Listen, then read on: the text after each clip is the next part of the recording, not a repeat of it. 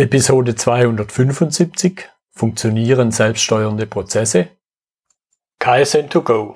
Herzlich willkommen zu dem Podcast für Lean-Interessierte, die in ihren Organisationen die kontinuierliche Verbesserung der Geschäftsprozesse und Abläufe anstreben, um Nutzen zu steigern, Ressourcenverbrauch zu reduzieren und damit Freiräume für echte Wertschöpfung zu schaffen, für mehr Erfolg durch Kunden- und Mitarbeiterzufriedenheit, höhere Produktivität durch mehr Effektivität und Effizienz an den Maschinen, im Außendienst, in den Büros bis zur Chefetage. Heute habe ich wieder Gebhard Borg bei mir im Podcastgespräch. Er begleitet und beschleunigt den Systemwechsel in mittelständischen Unternehmen. Hallo Gebhard. Hallo Götz. Ja, klasse, dass du dabei bist. Ich glaube, das ist jetzt schon die mindestens vierte oder vielleicht sogar schon die fünfte Episode. Und wenn man die Minuten zusammenzählt, bist du absolut äh, an der Spitze meiner Gesprächspartner, aber sind ja immer wieder spannende Dinge dabei und ich glaube diesmal eben auch. Aber stell dich gern nochmal den, den Zuhörern in ein paar Sätzen vor, für den Fall, dass die die anderen, die alten Episoden nicht gehört haben. Ja, gern.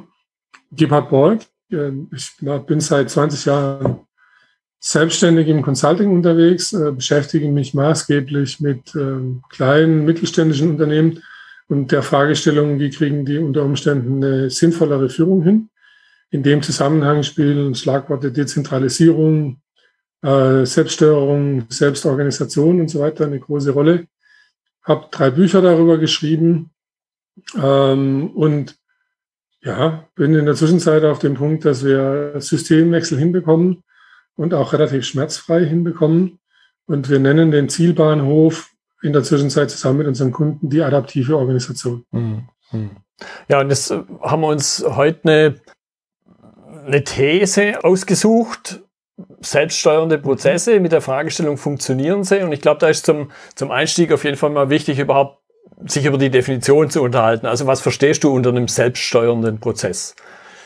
Das sind eben, also das sind Firmenprozesse, Firmenvorgänge, die keiner Überwachung mehr durch irgendeine Führung oder durch eine formalisierte Führung brauchen, sondern die aus sich selbst heraus die anfallenden Führungsaufgaben erkennen und dann tatsächlich auch in der Organisation wahrnehmen können, ähm, wodurch ich mir und die, was man heute kennt, die Politikspielchen und so weiter sparen mhm. kann und tatsächlich effizienter und effektiver mit der Firma unterwegs bin, wenn es mir gelingt, meine Mitarbeiter nennen wir es mal, in die Reife der Selbststeuerung zu bekommen. Mhm. Mhm.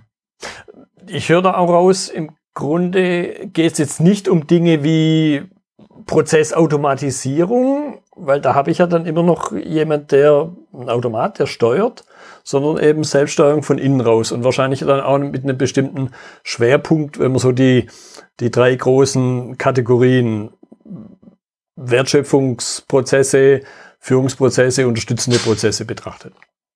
Ja, also ich denke, die meisten verwechseln den Begriff äh, mit Selbstorganisation sehr häufig. Ähm, da würde ich jetzt sagen, selbstorganisiert ist jedes System, auch ein System mit einer harten Führung oder auch ein automatisiertes, ein automatisiertes System, wenn keine Menschen drin sind, schon weniger. Aber jedes lebendige System, jedes System, das mit Lebendigem zu tun hat, ist aus sich selbst heraus organisiert.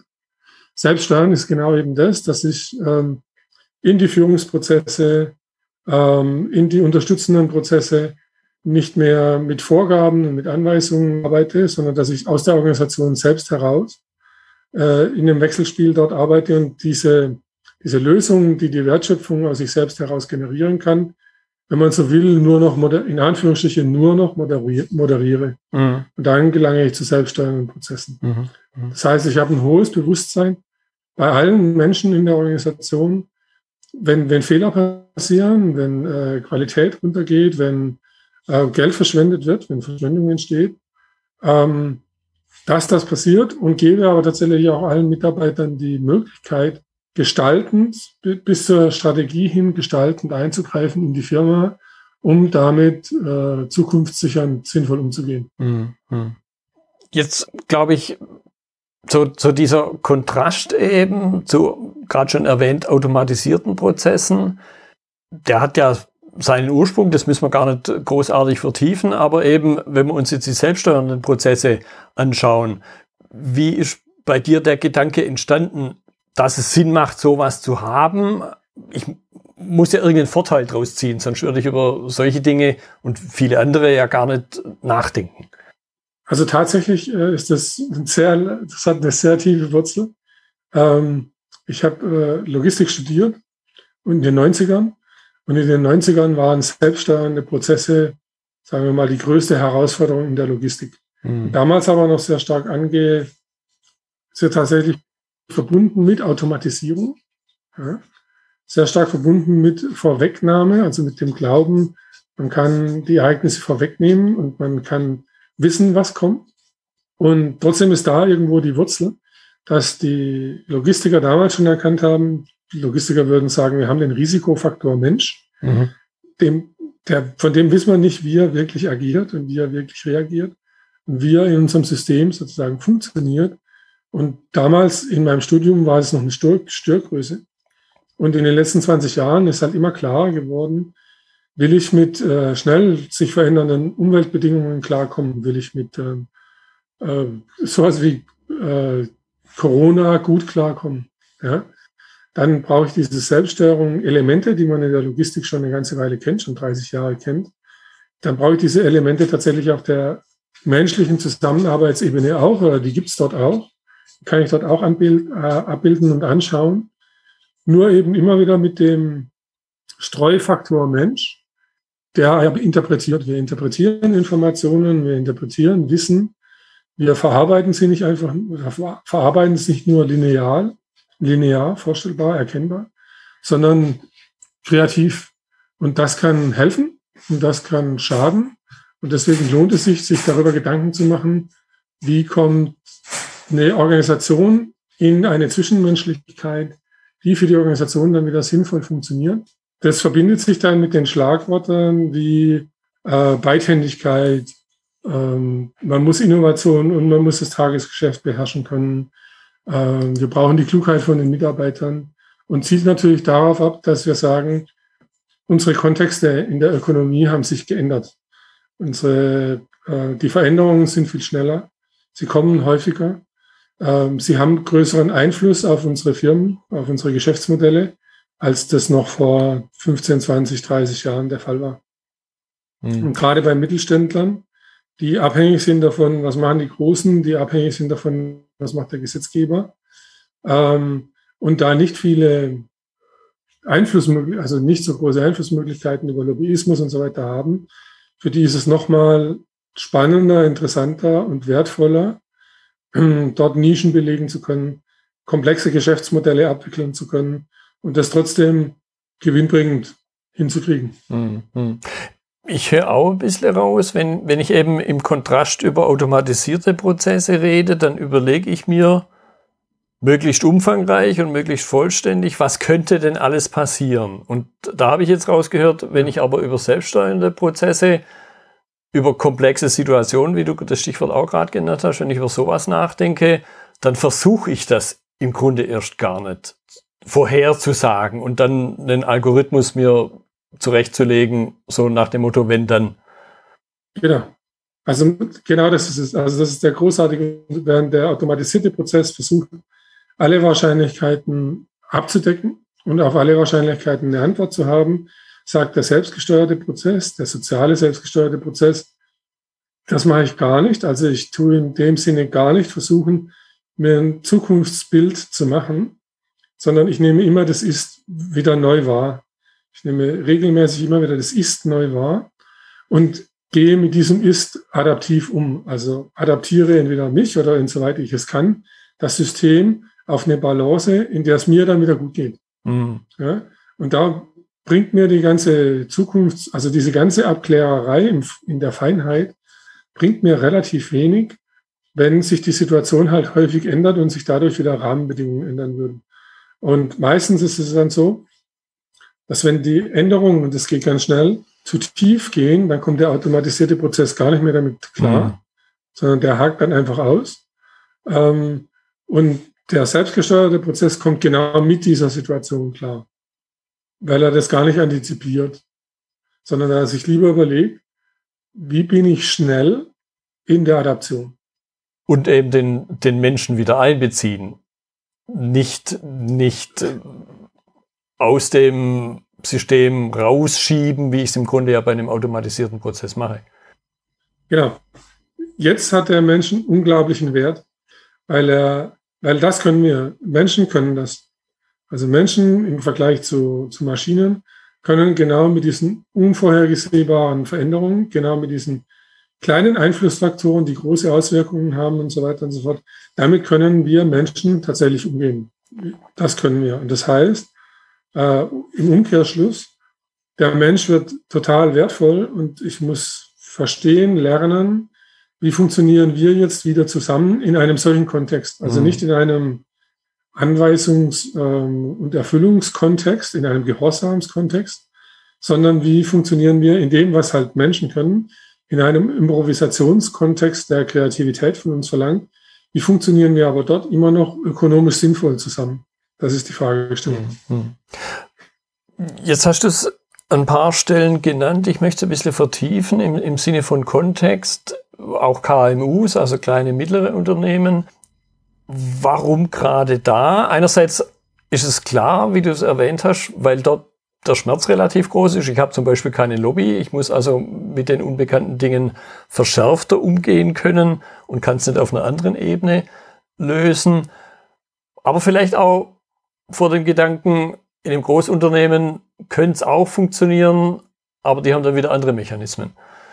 Ja, also die, es gibt verschiedene Dinge, wo wir festgestellt haben, wann es gut funktioniert. Und das ist so, also ein großen Knackpunkt, den wir nach wie vor haben, das ist die Eigentümerstruktur schlicht und einfach. Also das Eigentümerrecht ähm, leitet Ansprüche an eine Firma ab und leitet Automatismen auch tatsächlich an eine Firma ab. Äh, und wenn ich natürlich mit einer Eigentümerstruktur einfach sprechen kann, also wenn jetzt zum Beispiel eine Belegschaft, aber auch der Markt mit dem, wenn der Eigentümer einfach eingebunden werden kann in die Firmengemeinschaft, kommt es selbststeuernden Prozessen total entgegen, ähm, weil er dann sich zwar einbringen kann, aber keine über, kein überdimensioniertes Gewicht hat, was er auch wieder eigentlich nur ein individuell eingeschränkter menschlicher Blick mit den ganzen Fehler, äh, die wir Menschen halt, Menschen halt haben, mhm. was das wieder mit sich bringen würde. Und ich hätte wieder einen, vielleicht keinen automatisierten, aber zumindest einen ferngesteuerten Prozess, der mit der Fernsteuerung wieder so seine Probleme entwickelt. Ähm, das ist so die eine Geschichte, wo man eben bei KMU sagen kann, es fällt denen eigentlich nicht schwer, ähm, über alle, über die gesamte Belegschaft die Klugheit nach vorne zu bringen, was die Klugheit der vielen nach vorne zu bringen, weil sie lernen können, das sauber anzuwenden. Und da habe ich einen großen Interessenskonflikt, wenn die Eigentümerstruktur ein bisschen abstrakt, abstrahiert ist vom Unternehmen, also wie zum Beispiel bei Aktiengesellschaften mhm. und so weiter, wo die Eigentümerstruktur abstrahiert ist vom Unternehmen und denen ihr Kerninteresse sind Zinsen. Ähm, bei einem mittelständischen Unternehmer ist das Kerninteresse nicht zwangsweise nur der Zins. Da gibt es noch ganz viele andere, auch menschliche Interessen und auch inhaltliche Interessen an der Firma. Da ist es, für die ist es sehr spannend, mit selbstständigen Prozessen zu arbeiten, weil die sich dadurch sozusagen ein Wirtschaftspotenzial erschließen, das äh, große Unternehmen sich unter Umständen gar nicht erschließen können. Also weil das dem entgegensteht. Und eine zweite Geschichte, das stellen wir zumindest fest, viele Mittelständler haben heute schon, weil sie in Nischen unterwegs sind, komplexe Geschäftsmodelle. Mhm. Also sei es die Erstellung ihrer Prozesse, sei es die Abrechnung ihrer, ihrer Leistungen und Produkte, sei es die Variabilität der Kundensegmente, ähm, stellt man fest, dass Mittelständler häufig mit viel, viel komplexeren Geschäftsmodellen umgehen müssen. Wir haben zum Beispiel einen Kunden, der ähm, arbeitet im Bereich IT-Support, der tut für, für B2B-Kunden ähm, praktisch das Management von heutigen Cloud-Services datenschutzkonform und mit Hochsicherheitsdaten tut der übernehmen. Das tun die anbieten. Und dann haben die in ihrem Geschäftsmodell Beratung drin. Dann haben die in ihrem Geschäftsmodell Software as a Service drin. Dann haben die in ihrem Geschäftsmodell Abo-Abrechnungen. Dann haben die Stundensatzabrechnungen. Dann haben die ähm, Fünfjahresverträge. Dann haben sie Tagessatzverträge. Mhm. Dann haben sie Schulungen. Und das ist ein total komplexes Geschäftsmodell eigentlich, ähm, das über eine ich sage jetzt mal, fern- oder automatisiert versuchte Steuerung einfach nicht funktioniert, weil es zu viele Variablen gibt, die sie spielen. Aber das ist eben auch genau ihre Nische, weil das größere Unternehmen, industriell aufgestellte Unternehmen gar nicht anbieten können. Die können diese Variabilität, diese Varianz gar nicht mehr leisten. Und das ist eine Riesenchance auch für Mittelstand, dort äh, Zugang zu haben zu Märkten oder sich Märkte zu erhalten ähm, und damit auch gutes Einkommen zu erhalten, wo industrielle oder durchgestylte oder mit starkem Eigentümerinteresse, stark heterogenem Eigentümerinteresse ge geplagte Firmen gar keine Chance haben reinzukommen. Mhm. Mhm. Ja, spannend. In, in der Vorbereitung auf unser Gespräch äh, hatte ich dann mal so den Gedanken, klassisch automatisierte Prozesse brauche ich bestimmte Tätigkeiten von Menschen nicht mehr, egal ob es sich jetzt über wertschöpfende Prozesse, also irgendwas Produzierendes direkt handelt oder vielleicht auch unterstützende Prozesse. Und jetzt haben wir ja im Fokus das Thema Führung und da dachte ich mal kurz, ja, da brauche ich in der Führung auch keine Menschen mehr. Jetzt höre ich bei dir aber natürlich in den letzten Sätzen, in den letzten Minuten definitiv raus, der Mensch spielt da weiter eine ganz, eine ganz wichtige Rolle. Also die, in Anführungszeichen, gute Botschaft an Führungskräfte, ihr werdet nicht überflüssig, oder?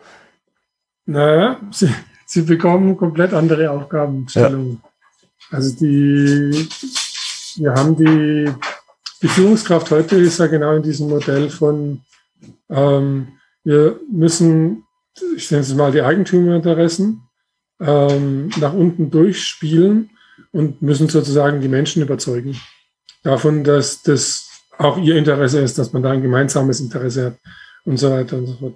In, der, in einem selbstständigen Prozess hat die Führungskraft die, die, das Anweisungsrecht nicht mehr. Das kann es dort nicht geben, weil es diesen Prozess blockieren würde. Das mhm. ist ein, aus der Software-Sprache, das wäre ein Showstopper. Also wenn es jemanden geben könnte in einem selbstgesteuerten Prozess, der qua Weisungsbefugnis den Prozess bremsen, den Prozess beenden, den Prozess in eine andere Richtung lenken kann, ein einzelner Mensch, ja, dann ist es ein Showstopper für einen selbststeuernden Prozess, dann ist er nicht mehr selbstgesteuert, ja. sondern ist er wieder fern- oder fremdgesteuert.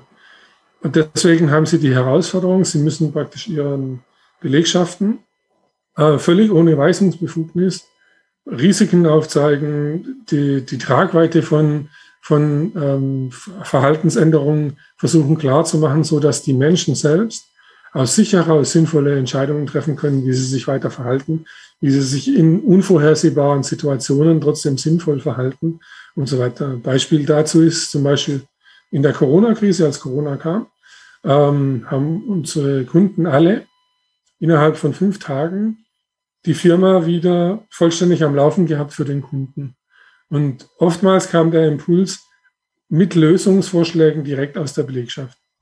Das heißt, dadurch, dass sie selbststeuernde Prozesse schon leben können und in dem Sinne adaptiv sind, haben sich äh, ganze Belegschaften sofort mit der Problematik äh, Lockdown, mit der mhm. Problematik ähm, Kontaktbeschränkungen und so weiter auseinandergesetzt, haben Lösungen entwickelt, unterschiedliche Lösungen entwickelt, sind aber auch fähig, diese Lösungen koordiniert untereinander abzustimmen und das innerhalb von fünf Tagen. Und dann die Firma, solange der Geschäftsführer, also bei einer Firma weiß ich, da hat der Geschäftsführer noch drüber nachgedacht, da waren die Leute schon im Homeoffice. Mhm. Also der hat noch drüber nachgedacht, wie er das hinkriegen will. Dann waren die Leute schon dort. Und das ist das, was selbststeuernde Presse ausmacht. Und das bedeutet natürlich bei der Führungskraft, für die Führungskraft, im Vergleich zu heute, ich muss zulassen, ich muss loslassen und zulassen können. Ich muss auf meine Weisungsbefugnis verzichten können und muss mir überlegen, welchen sinnvollen Beitrag kann ich denn hier noch leisten, damit die Menschen in dieser Selbststeuerung sinnvolle äh, Entscheidungen und sinnvolle Handlungen für die Firma durchführen mhm. und nicht eigensinnig sinnvolle Handlungen und Entscheidungen durchführen, mhm. umsetzen. Ja, den, den Punkt würde ich ganz gern noch vertiefen, weil, weil das sind im Grunde auch Themen, die, wenn man jetzt über Berlin und Co. nachdenkt, ja auch immer wieder auftreten, dass sich quasi die Rolle der Führungskraft verändert, dass äh, die Führungskraft nicht mehr der Feuerwehrmann ist, der alle Probleme selber löst, sondern der eben auch Mitarbeiter befähigt und da höre ich hohe Ähnlichkeiten raus und ich erlebe aber dann eben auch, dass sich Führungskräfte mit diesem Rollenwechsel, mit diesem anderen Selbstverständnis, so nach dem Motto, hier auf meiner Schulter sind halt drei Streifen und bei dir sind nur zwei, damit gar nicht so einfach umgehen können. Welche Erfahrung hast du in dem Kontext gemacht? Ähm, wir haben total viel Glück, weil wir nennen das, äh, also wir nennen das Phasenwechsel oder Systemwechsel. Ähm, und wir gehen äh, über den Weg der Problemlösung an das Thema ran und stellen, also das ist, wir haben Glück, aber es ist auch ein bisschen fies. Weil wir stellen sozusagen in dem Prozess den Führungskräften die Frage, was ist ein sinnvoller Beitrag zur Lösung? Also wir kennen das Problem, wir wollen das Problem gemeinsam lösen, nicht nur mit der Führungskraft, sondern auch mit den Mitarbeitern. Und wir stellen dann den Führungskräften in diesem Prozess, indem wir aufzeigen, wie eine professionalisierte Entscheidungskommunikation und so weiter stattfindet, äh, stellen wir halt auch der Führungskraft die Frage, was ist dein sinnvoller Beitrag hier an der Stelle?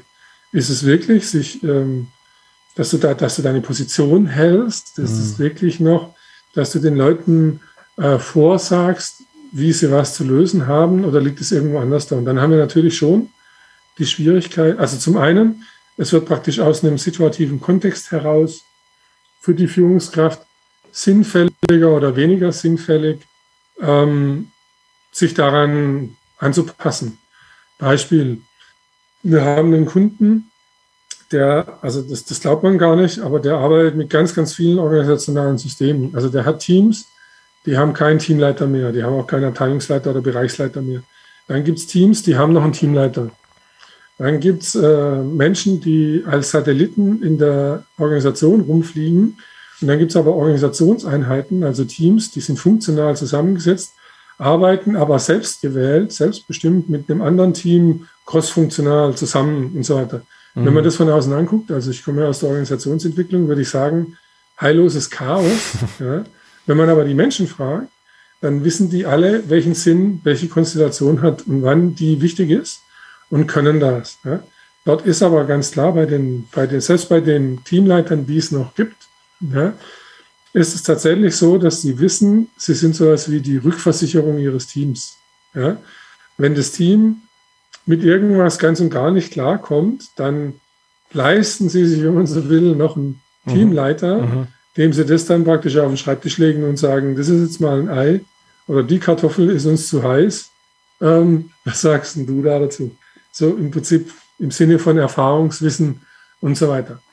Ähm, und dadurch, dass wir das situativ machen, dass wir praktisch mit den Führungskräften zusammen die Probleme und die Situationen auflösen, stellen die selber fest, ähm, wo sie einfach einen wertvollen Beitrag leisten können und wo unter Umständen nicht mehr. Ähm, und dann machen sie das, was Menschen tun. Sie, sie gehen da entweder mit oder sie stellen sich da halt quer. Und querstellen heißt dann tatsächlich oft, sie verlassen irgendwo auch das Unternehmen am Ende des Tages. Aber die allermeisten, also wir haben in der Zwischenzeit unglaubliche Quoten von Führungskräften, die sich total wohlfühlen, da dann einfach mitzugehen. Mhm. Und auch sagen, boah, das ist so gut. Also wir haben im Moment gerade einen Strategieprozess, den wir begleiten mit zwei Führungskräften. Ähm, und die wollten, also die fangen gerade an mit dem Systemwechsel und die wollten dann im ersten Schritt, äh, die sind Bereichsleiter, die wollten dann praktisch ihren Direct Lead, also die, die ähm, Abteilungsleiter oder Teamleiter, die wollten sie mitnehmen in die Entscheidung über die Strategie. Mhm. Und dann haben wir ihnen vorgeschlagen, warum nicht gleich die ganze Belegschaft dann war erstmal erster Schock, na, das sind, das sind potenziell 60 Leute oder 65 Leute sogar. Das ist viel zu viel. Und dann sagen wir halt, nö, ist okay, 65 kriegen wir hin. So, und dann sagen sie, ah, da bin ich jetzt aber gespannt. Und dann entwickeln wir ein Design, wie wir die 65 das hinkriegen. Und dann machen wir das. Und jetzt haben wir das erste Zwischenergebnis. Ah, und dann sehen die plötzlich, oh, das ist ja voll cool. Wenn, also A, unsere Menschen denken ja über dieselben Probleme wie wir nach. B, Sie sehen ja dieselben Mittel, die Sie zur Verfügung haben, um diese Probleme zu lösen oder mit den Problemen umzugehen. C, wir haben jetzt eine viel einfachere Kommunikation mit denen, weil wir ja schon, wenn man so will, im Lösungsgespräch sind. Das müssen wir nur noch aufgreifen und ermöglichen. So, mhm. dann freuen die sich. Mhm. Also dann, mhm. viele freuen sich dann tatsächlich. Und sie merken halt, die brauchen überhaupt keine Weisungsbefugnis da dafür. Also das ist völlig unnötig. Mhm. Und dann gibt's halt eben die, die sagen, ich finde es voll cool und, und arbeite da sozusagen maßgeblich inhaltlich mit. Und da gibt's die anderen, die gehen ein bisschen unseren Weg steigen auf unseren Weg ein und dann diese, diese Prozessdesigns zu entwickeln und so weiter, was wir dort tun. Diese Professionalisierung der Entscheidungskommunikation, wie das geht. Und da kriegt man auch schon relativ viele dann unter in der Firma. Und so haben wir in der Zwischenzeit viele Kunden, bei denen die Fluktuation bei den Führungskräften relativ gering ist, also sehr einstelliger Prozentbereich. Die meisten finden einen Weg, wie sie damit gut klarkommen, weil er in sich sinnfällig wird, ja, weil sie selber merken, wenn ich jetzt wieder auf Anweisungen zurückschalte und so, dann werden wir wieder langsamer, dann verliere ich wieder die Kommunikation mit meinen Mitarbeitern, dann verlieren meine Mitarbeiter wieder das Hintergrundwissen und dann kommen wir zu schlechteren Ergebnissen. Mhm. Das ist relativ sticht. Weil ja im Grunde, das höre ich so ein bisschen raus, weil im Grunde ja die Führungskraft eigentlich der Flaschenhals ist, wenn sie der einzige Entscheider ist. Genau. In, in dem Moment, wo praktisch dieses Entscheidungsdelegationsspielchen gespielt werden kann, merkt sie auch, also denen, mit denen wir zusammenarbeiten, die kommen aus einem Kontext, das haben sie uns auch geschildert, dass sie, also die haben total gutes Betriebsklima, die verstehen sich super mit ihren Mitarbeitern, aber die Mitarbeiter delegieren jedes Problem an sie in die mhm. Führung zurück und erwarten dann von ihnen halt eine Lösung. Wenn dann die Lösung kommt, urteilen sie darüber, ob sie die gut oder ob sie die blöd finden. Ja, und wenn sie sie halt blöd finden, dann machen sie halt nicht mit. Und das, also denen geht halt beides auf den Nerv, denen geht auf den Nerv, dass sie das mit der Erwartungshaltung zurückdelegiert kriegen, löst bitte für uns unser Problem. Ja? Wo, wo sie aber sagen, Leute, das sind Probleme, die müsst ihr irgendwie auf eurer Ebene selber gelöst bekommen. Das ist das eine. Und dann sind sie natürlich aber auch sehr enttäuscht, wenn, wenn sie dann sich die Arbeit machen und das Problem lösen, eine Lösung entwickeln dass die Lösung dann schlecht beurteilt wird. Da sind sie dann drüber enttäuscht. Mhm. Und da in dem Zwiespalt befinden die sich. Ähm, und die freuen sich jetzt halt total, dass sie an den Punkt kommen, wo sie sehen, wie Verantwortung auch zum Mitarbeiter zurückkommt. Also der Mitarbeiter merkt, hey, ich darf und soll, aber irgendwann muss ich hier tatsächlich auch lösen. Ja. Ähm, und die Führungskraft merkt halt, ja, diese ganzen Politikspielchen rund um Weisungen und Entscheidungsdelegation hoch und runter, und Denkdelegation hoch und runter, die fallen alle weg. Die brauche ich alle nicht mehr. Mhm. Da geht mir jetzt durch den Kopf, weil du hast den Begriff nicht verwendet, aber ich verwende ihn ganz gern. Da spielt ja auch sowas wie eine erlernte Unselbstständigkeit ein. Da habe ich eine Führungskraft, die sich um alles kümmert, die so ein bisschen wie die Kavallerie ist. Ich muss sie nur rufen und dann rettet sie mich. Muss ich also selber nicht mehr machen. Das könnte ich mir vorstellen, dass das für beide Seiten, und das möchte ich nur ein bisschen vertiefen, eine Herausforderung ist, wie, wie man dann konkret damit umgeht, dass halt die Kavallerie jetzt nicht mehr kommt, mit den durchaus geschilderten Vorteilen, wie du es gerade gemacht hast. Aber ich könnte mir vorstellen, so initial ist das halt schon für die Beteiligten, für beide Seiten eine gewisse Herausforderung. Ja, auf jeden Fall. Also das ist, ähm, ich nenne es die erlernte Hilflosigkeit. Ja der Gegenpol zur erlernten Hilflosigkeit ist die Selbstwirksamkeit. Und darüber, also das ist tatsächlich so in, in jeder Gruppe, wenn die Gruppe mal größer wird wie zwölf Leute, hast du Menschen, die, die doch noch eine Vorstellung davon haben, dass sie was leisten könnten. Das ist Selbstwirksamkeit. Also das Gefühl zu haben, ich könnte da schon was leisten, das ist Selbstwirksamkeit. Ähm, und was wir praktisch diesen Menschen, die es da gibt, die gibt es immer, denen geben wir jetzt den Raum, tatsächlich aus Selbstwirksamkeit, aus dem Gefühl herauszukommen, in reale Wirksamkeit zu kommen.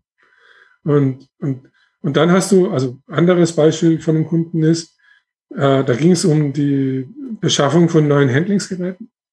Und der, äh, bis, das ging bis jetzt halt immer über die Führung. Und dann wurde darüber beschwert, warum das Handlingsgerät in der Situation doch nicht funktioniert und in der anderen Situation nur schlecht funktioniert mhm. und so weiter wurde so beschäftigt.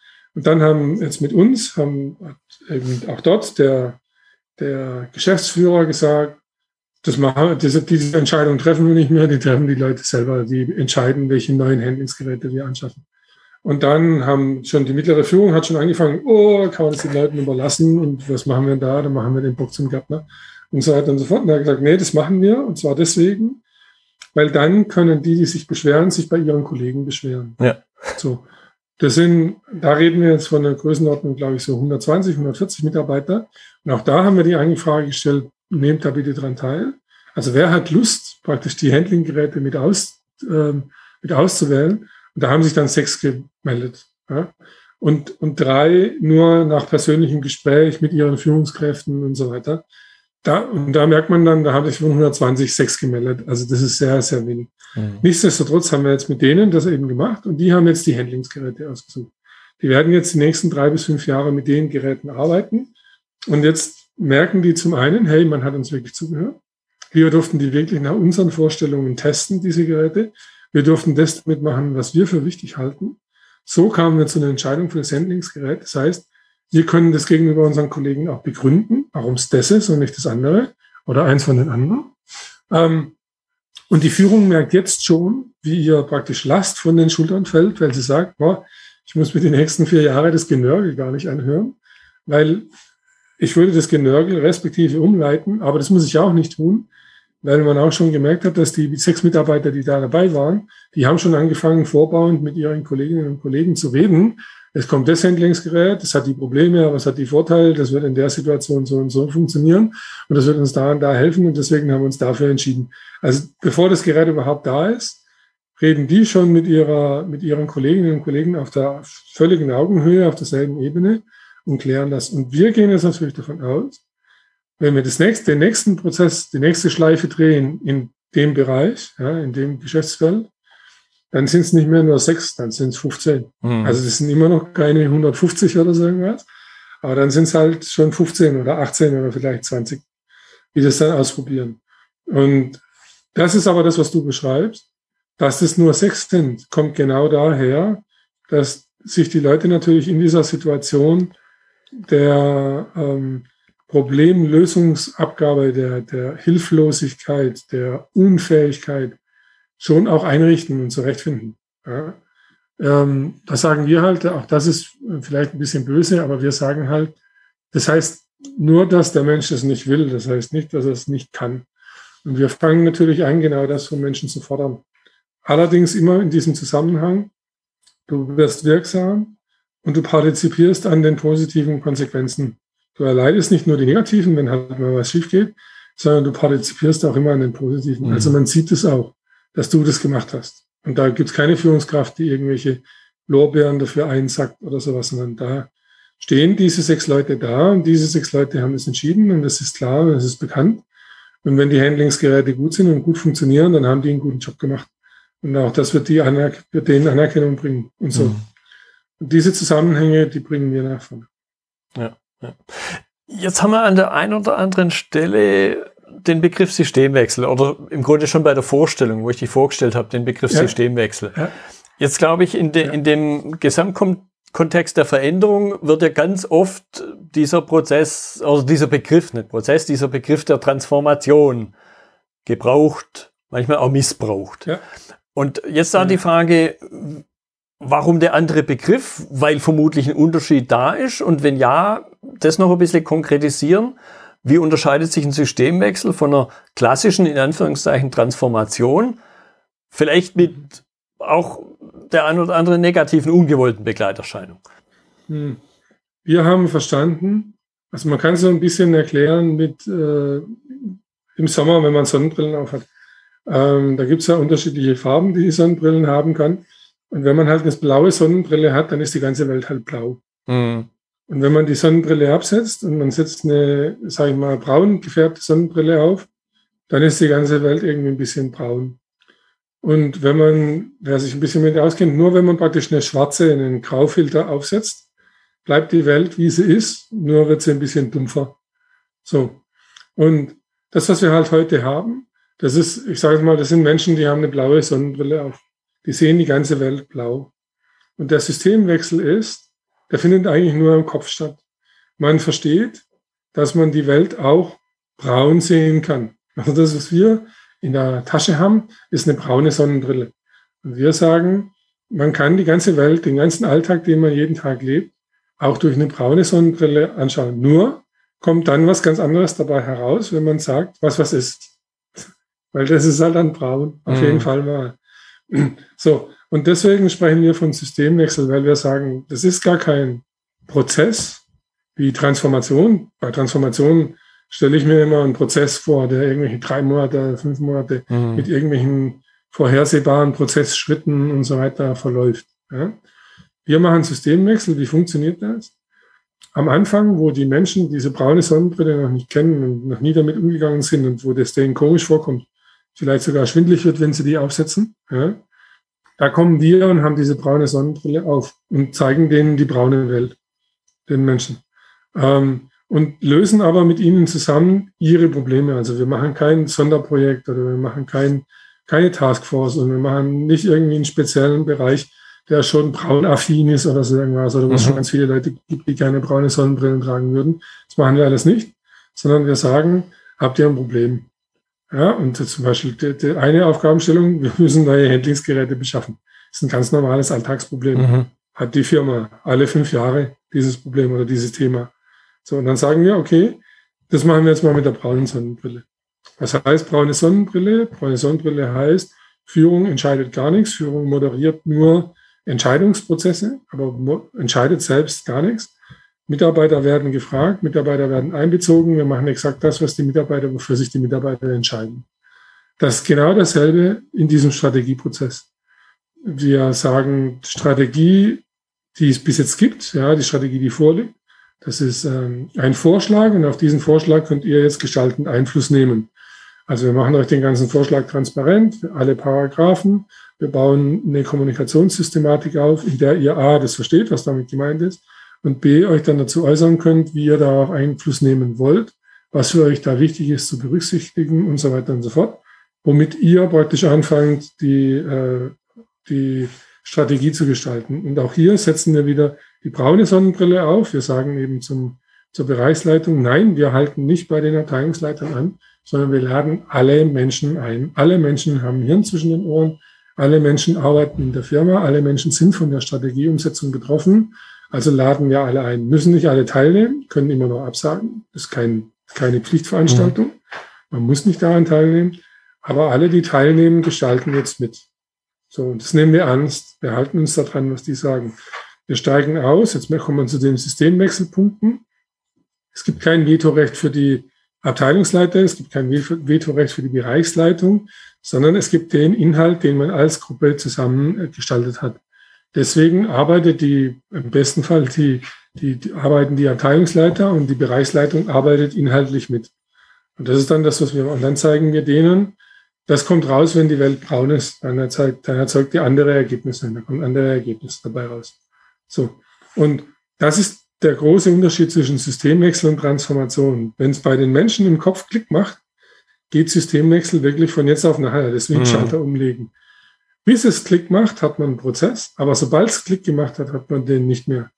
Was ist jetzt, also was sind die ähm, negativen Auswirkungen? Das haben wir in einem anderen, bei einem anderen Kunden der hat äh, gesagt, ich fange in einer Region an, das zu machen und schaue mir in der Region an, wie das funktioniert und so weiter. Ähm, und das ist dort, hat eben den Charakter von einem ja, Prototypen. Aber es ist noch nicht entschieden, ob man das macht oder ob man das nicht macht. So, Grund von der, das war die Grundkonstellation, wie sich die Geschäftsführung das vorgestellt hat. Jetzt haben wir dort angefangen zu arbeiten Jetzt ist der Systemwechsel vollzogen und jetzt sagen eben die Menschen, die dort arbeiten, naja, jetzt habe ich die Welt braun gesehen und braun gefällt sie mir besser. Ich werde mir nie mehr eine blaue Sonnenbrille aufziehen. Das werde ich nicht mehr tun. Ich werde nie mehr mit einer blauen Sonnenbrille durch die Welt laufen. Das ist ja völlig doof. Mhm.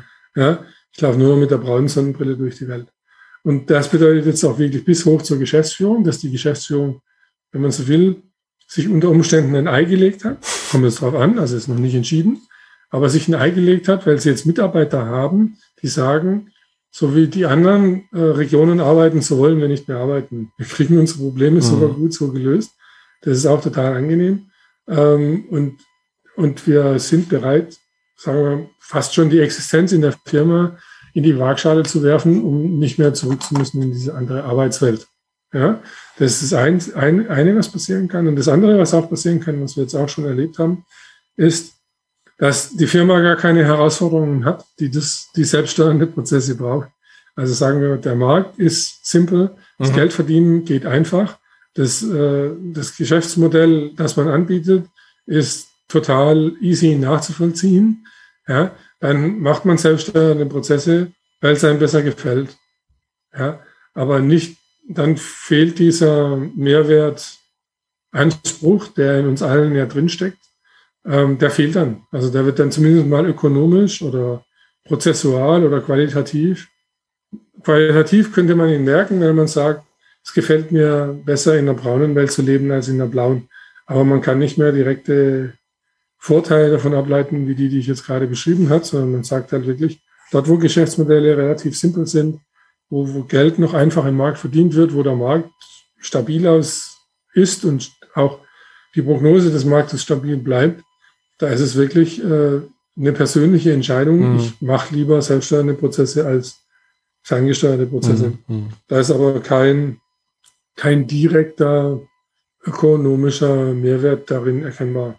Und dieser also, Schmerz ist vielleicht als, als Antrieb auch nicht so vorhanden, vermute ich mal. Genau. Ja. Also gibt es keinen Entwicklungsbedarf. Und, und, dann schleichen sich natürlich gerne die alte Verhaltensmuster einfach auch wieder ein, mhm. weil es halt geht. Also ich sage jetzt mal, wenn man es sich leisten kann. Ja. ja. ja. Und, und, da, da haben wir auch schon festgestellt, das ist auch so ein, so ein Downside. Also das würden wir Firmen vielleicht auch gar nicht mehr empfehlen, wenn, wenn das Geschäftsmodell einfach ist, der Markt super stabil ist und alles vorhersehbar ist, lasst es bleiben. Also setzt euch nicht mit, das macht nur eure Menschen jaloux. Ja. Irgendwie.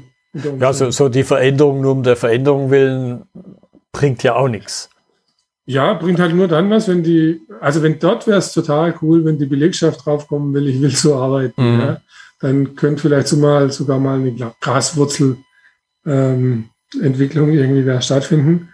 Aber da ist es nicht so, dass, dass man sich selbst dadurch besser fühlt, dass man in die Selbstwirksamkeit kommt. Das sehen wir da nicht großartig. Das sind aber die, die zwei größten Negativeffekte, die mhm. wir wahrnehmen können. Also das eine, dass, dass die Menschen das Gefühl entwickeln, ich kann hier nicht mehr zurück, ich kann nur noch so. Ja? Das kann positiv sein, wenn ich das in der ganzen Firma haben will. Es kann negativ sein, wenn ich es nur in einem Teilbereich der Firma haben will. Ähm, und dass unter Umständen die Firma gar keine Herausforderungen hat, die sozusagen diese, diese Stressfähigkeit prüft. Ja. ja und dann, ja. dann überlegt man sich natürlich, warum soll ich mir eine Stresskompetenz erhalten, die gar nicht geprüft wird. Ja, ja spannend.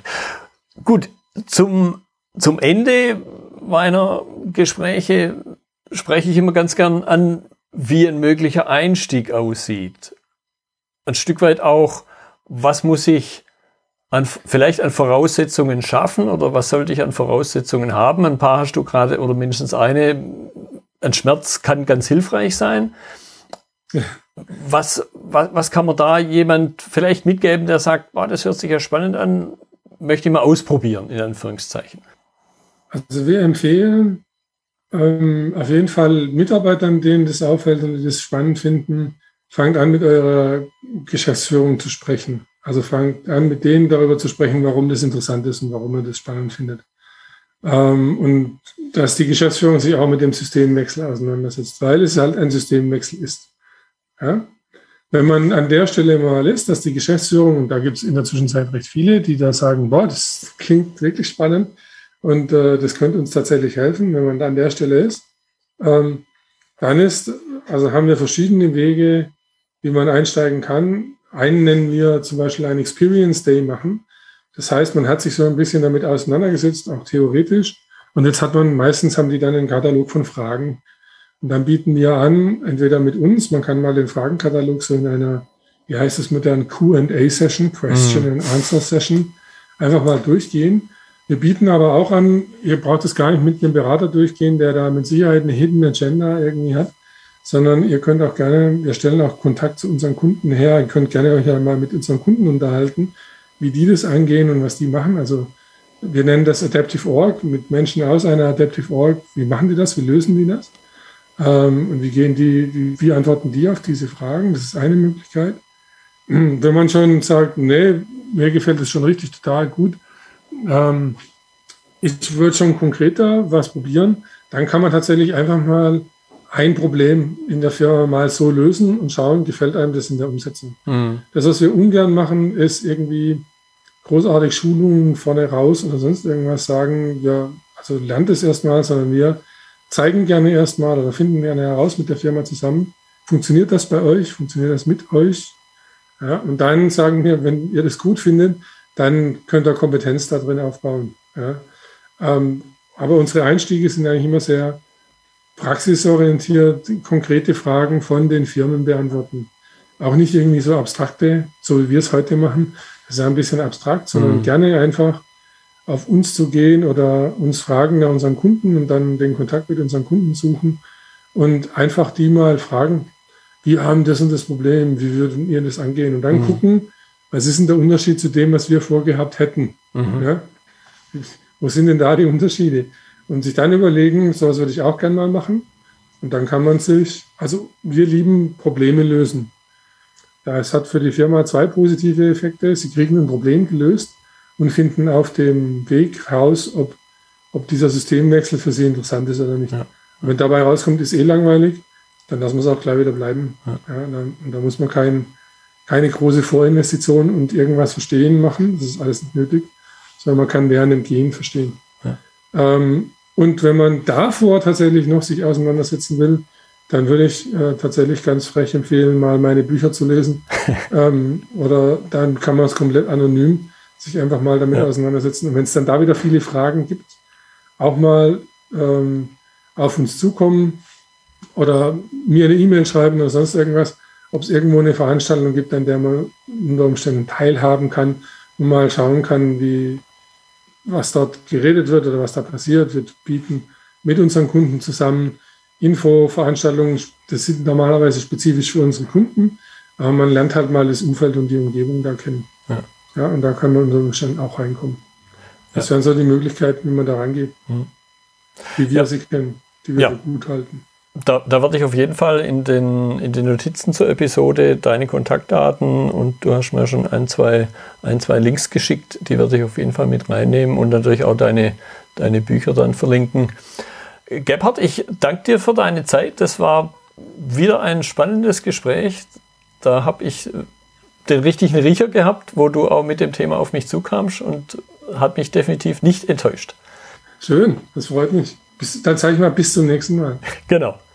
Das war die heutige Episode im Gespräch mit Gebhard Borg zur Fragestellung Funktionieren selbststeuernde Prozesse. Notizen und Links zur Episode finden Sie auf meiner Website unter dem Stichwort 275. Wenn Ihnen die Folge gefallen hat, freue ich mich über Ihre Bewertung bei iTunes. Sie geben damit auch anderen Linieninteressierten die Chance, den Podcast zu entdecken. Ich bin Götz Müller und das war KSN2Go. Vielen Dank fürs Zuhören und Ihr Interesse. Ich wünsche Ihnen eine gute Zeit bis zur nächsten Episode und denken Sie immer daran, bei allem, was Sie tun oder lassen, das Leben ist viel zu kurz, um es mit Verschwendung zu verbringen.